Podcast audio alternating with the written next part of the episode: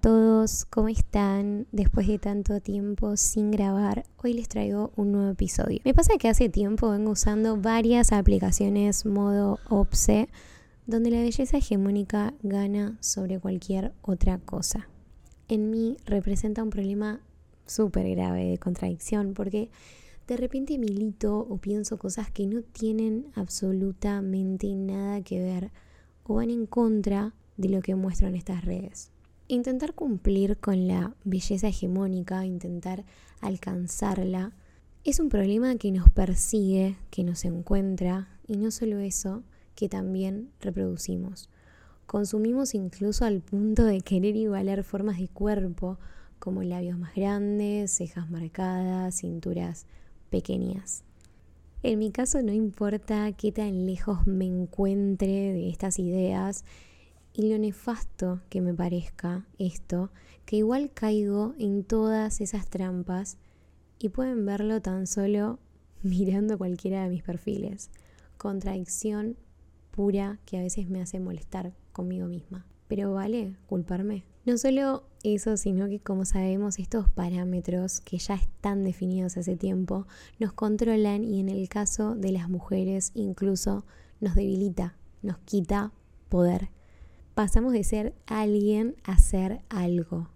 Por el lado que lo mire me siento débil, ya sea por la que se sienta en el banco de los acusados por buscar pertenecer, o la que juzga sin pensar que la gran parte de la culpa no es propia.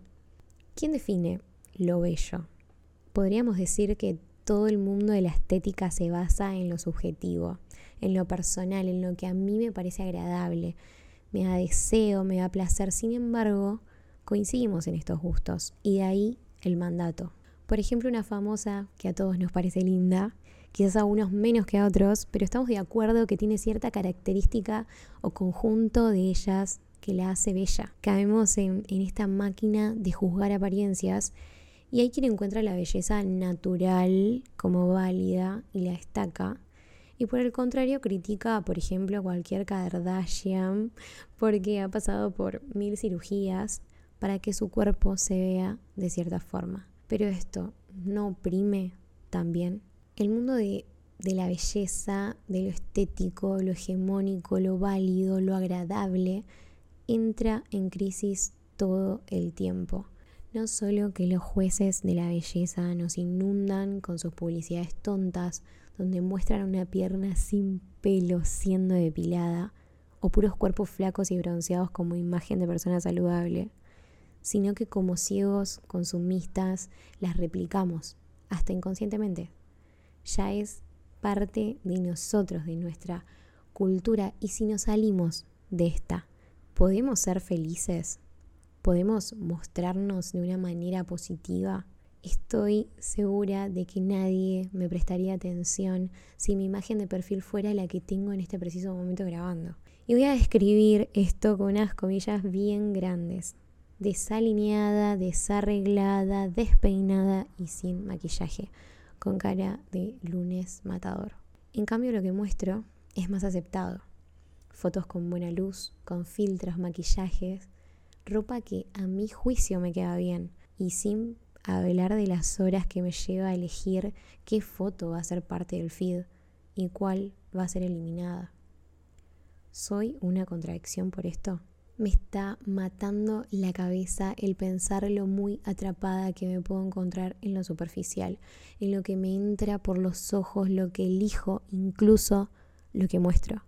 Me da miedo creer que mi lucha no es válida solo porque caigo en las trampas de las redes, el metaverso y lo que se espera de mí. Pero ¿cuál es el límite? ¿Tengo algún límite? ¿Tenemos algún límite? Este capítulo es más de preguntas y repreguntas, de cuestionamiento interno, porque sé que no soy la única que levanta banderas que ama, pero que en la práctica se siente confundida. Si el precio de pertenecer es olvidarse de uno mismo, ¿lo pagamos? Ese me parece que es mi límite hasta dónde esto que deseo mostrar, que me gusta, que me agrada, es por gusto y qué tanto es por mandato. ¿Debemos culparnos o esta es una nueva forma de opresión? Como se usa, por ejemplo, el amate a vos mismo como obligación de aceptar algo que siempre te hicieron odiar, o el amá y banca a todas las mujeres, aun si están equivocadas, porque si no sos una falsa feminista. Todo parece ser reducido al castigo. Entonces, cambiando nuestro comportamiento, si no está atravesado por el deseo pleno de hacerlo, ¿es válido? ¿O es otra forma de debilitarnos? Y quizás la onda no sea algo demasiado complicado, sino mantener puntos medios dentro de algo que ya sabemos de antemano que es una cagada y que tiene estructuras de mierda que nos toca aceptar o no. Por ahí, inclinarse más en pensarlo como una cuestión sociocultural a cambiar de a poco, entendiendo que no es mera elección personal.